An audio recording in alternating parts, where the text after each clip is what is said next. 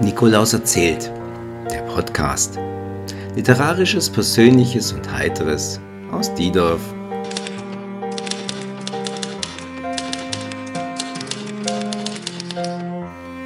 Das war Lügen Teil 6.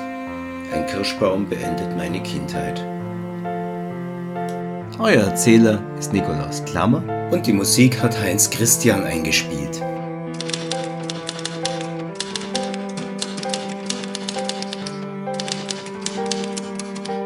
Liebe Zuhörer meines Podcasts, ich werde nach der kurzen Osterpause heute die zweite Staffel meines Podcasts abschließen und meine Erinnerungen an den Sommer 1977 zu Ende bringen, obwohl es noch sehr, sehr viel zu erzählen gäbe. Die letzten Wochen hier waren in Augsburg trostlos, grau in grau, kühl, verregnet. Die Sonne bekam man nur an wenigen Tagen zu Gesicht und dann nur kurz zwischen zwei Regengüssen. Eigentlich war das Wetter exakt wie damals, als ich Schüler war. Gut, wo war ich? Ach ja, bei dem Luftgewehr meines Großvaters, auf das ich beim Wühlen in seinen Schränken gestoßen war. Das Haus meiner Großeltern, das heute meinem Onkel gehört, liegt in einer kurzen, sich zu einem kleinen Platz erweiternden Sackgasse, die bei einer Tankstelle vom Weidmannsluster Damm abbiegt. Dort lebten 1977 fast nur alte Leute, sozusagen die Urbevölkerung, die man aber nie zu Gesicht bekam. Allein zwei Häuser weiter wohnten nahe Freunde meiner Familie, die zwei Söhne hatten, von denen der ältere nur wenig jünger als ich war. Mit Holger verband mich eine seltsame Freundschaft, die jedes Mal von neuem geschlossen werden musste, wenn ich wieder einmal nach Berlin kam.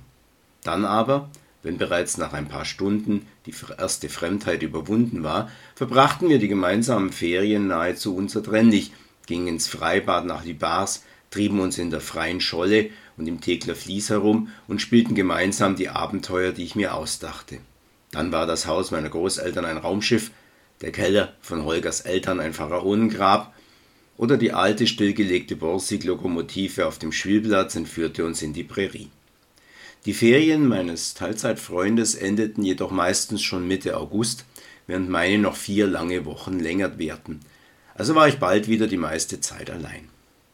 Im Sommer 77 waren wir beide längst zu alt für unsere früheren Abenteuerspiele, aber meine Entdeckung des Luftgewehrs überwältigte auch Holger und für den Rest des Tages begaben wir uns zurück in den wilden Westen.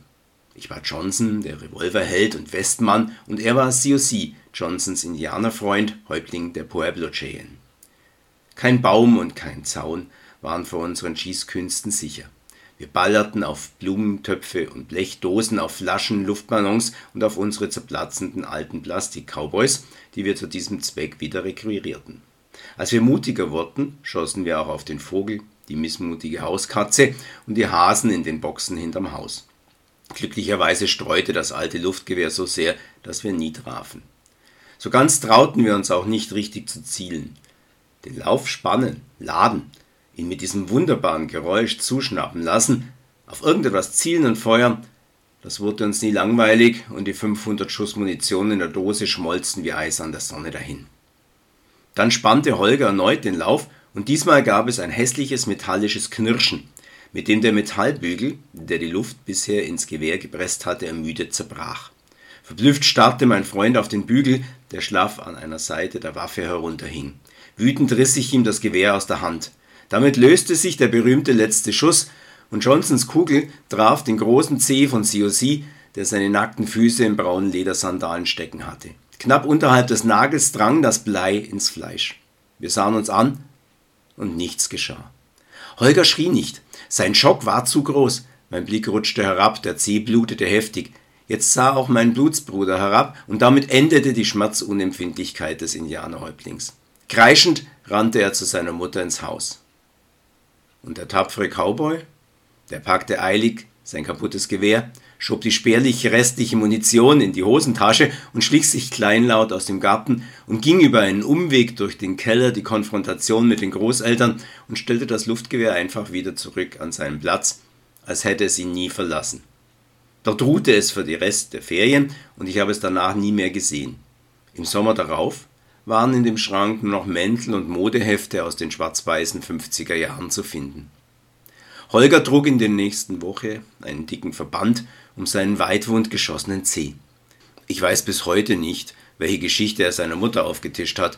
Unsere Freundschaft litt keinesfalls unter meinem peinlichen Mordversuch. Ich entschied mich aber in dem Sommer endgültig, meine Geschichten nicht mehr zu erleben, sondern sie nur noch aufzuschreiben. Ich begann mit dem ersten Kapitel meines selbstredend fragmentgebliebenen Science-Fiction-Romans Dem Sieger eine Handvoll Dreck, den ich mit 20 ins Altpapier entsorgte, als ich wegen einer vernichtenden Kritik entschlossen war, nie mehr etwas zu schreiben. Das ist allerdings eine andere Geschichte. Ich befürchte, ich habe noch nicht alles über Manfred erzählt. Er war der Quellgeist meiner Jugend und er war ein überaus einfallsreicher Sadist. Es war Manfreds liebstes Vergnügen, mich auf den alten Kirschbaum vor dem Mietshaus zu jagen. Er nannte dieses Spiel Katz und Hund. Ich wusste, wenn ich es nicht rechtzeitig schaffen würde, in die Äste zu kommen, dann würde er mich beißen, das Bein in den Po, wo auch immer er mich eben erwischen würde. Diese Bisse hinterließen oft blutende, schmerzhafte Wunden, sie verschonten jedoch in der Regel die Hose, so dass meine Mutter nie etwas bemerkte. Wenn mir dann die Zeit im Geäst zu lang wurde und ich wieder herabstieg, wird er mich zur Strafe für meine langsame Reaktion auch noch verprügeln. Wenn ich aber flink genug war und seinen Zugriff entkam, dann bellte er mich ein paar Mal wie ein Hund an und trollte sich. Auf den Baum kletterte er nie, er war mein Refugium, eine Freistadt, die wir mit dem archaischen Begriff Gotto bezeichneten, ohne dessen etymologische Herkunft zu kennen. Diese Zufluchtsmöglichkeit gehörte zu seinem Spiel, es erhöhte für ihn den Reiz. Ich hatte daher bald eine Art von sechstem Sinn dafür entwickelt, ob er mir auflauerte. Nur selten erwischte er mich noch unvorbereitet. Meistens befand ich mich bereits in vollem Lauf, den Stamm der dürren Kirsche fest im Blick, wenn ich zum ersten Mal sein wölfisches Heulen und seinen hechelnden Atem hinter mir zu hören bekam. Trotz dieses Vorsprungs war die Jagd jedes Mal von neuem ein Glücksspiel.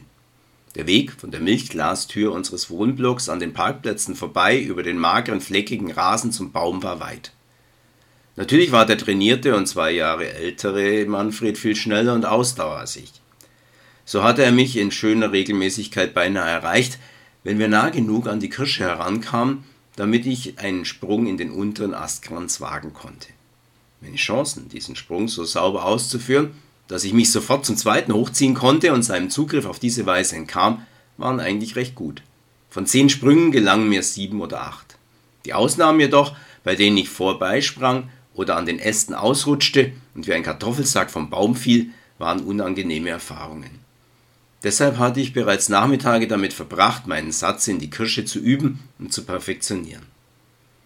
Auch diesmal glaubte ich, den richtigen Absprung bei genau der richtigen Geschwindigkeit erwischt zu haben und hatte bereits fest den breiten unteren Ast unter meinen Fußsohlen. Ich richtete mich auf, um nach oben zu greifen. Offenbar hatte mich Manfred beinahe erwischt, denn wütend darüber, dass ich ihm buchstäblich im letzten Augenblick aus den Fingern geglitten war, brach er erstmals eigenmächtig die Spielregel und fasste nach, erwischte mich unten am Hosenbein und wollte mich zu sich herabziehen. Da ich in diesem Moment bereits frei balancierte, konnte ich das Gleichgewicht nicht halten und stürzte deshalb mit hoch erhobenen Händen vornüber vom Baum. Das war keine weite Strecke, gerade mal ein Meter. Mit geübten Reflexen bereitete ich darauf vor, mich elegant zur Seite abzurollen, als mein Sturz überraschend gebremst wurde.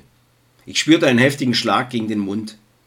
Er rührte von einem von oben in meine Falllinie hineinhängenden Ast her, über den ich mit dem Gesicht schrammte. Ein kleines Stück Holz, ein nur wenige Zentimeter langer toter Zweig, schob sich wie ein glühender Stahl in den Raum zwischen meinen Zähnen und der Oberlippe. Ich konnte ein Geräusch hören, das klang so ähnlich wie ein zerreißender Lederfetzen. Ich spürte nichts, stellte nur nüchtern fest, dass ich meinen Sturz nach diesem überraschenden Hindernis nicht planmäßig fortsetzen konnte. Deshalb drehte ich mich im Fallen weiter zur Seite und rollte auf dem leicht abschüssigen Gelände mit einem ungelenken, aber immer noch weichen Purzelbaum aus. Ich lag auf dem Rücken im Gras, den Kopf weit in den Nacken gelegt. Einen kurzen Moment war ich froh, die Sache schien glimpflich abgegangen zu sein, und ich hatte nicht mehr als ein paar blaue Flecken zu vergegenwärtigen. Meine Mundhöhle war feuchter als normal, als hätte ich gerade einen Schluck warmer Milch auf der Zunge. Diese Milch war salzig. Die Flüssigkeit lief mir aus den Mundwinkeln in die Nase hinein. Angeekelt richtete ich meinen Oberkörper auf. Das heißt, Ich versuchte diese Bewegung, denn erst jetzt spürte ich den Schmerz, den der Ast durch meine Lippe und meinen Oberkiefer gerissen hatte. Manfred gelang in mein Blickfeld. Bevor ich gurkenstöhnend die Augen schloss, sah ich noch, dass er wirkte und sich neben mir erbrach.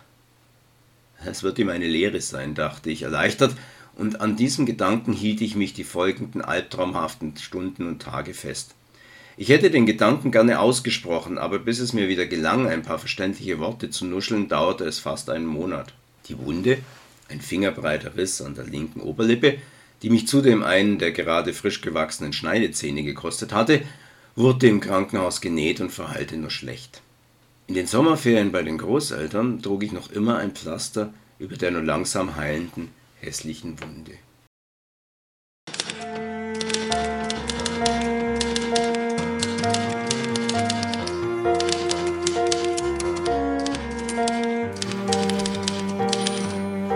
Das waren also meine Wahllügen über den Sommer 1977, in dem ich vom Kind zum Jugendlichen reifte. Die letzten Podcast-Folgen hatten nur wenige Hörer. Deshalb werde ich etwas Neues probieren und in der dritten Staffel von Nikolaus erzählt, die ich in ein paar Wochen starten werde, den ersten Teil meines Romans Dr. Geldsammers erinnerte Memoiren lesen. Ich hoffe, dass es mir damit gelingt, ein paar Hörer oder Leser für meine Literatur zu finden oder gar zu begeistern. Bis dahin wünsche ich uns allen besseres Wetter und euch eine schöne Zeit. Euer Nikolaus.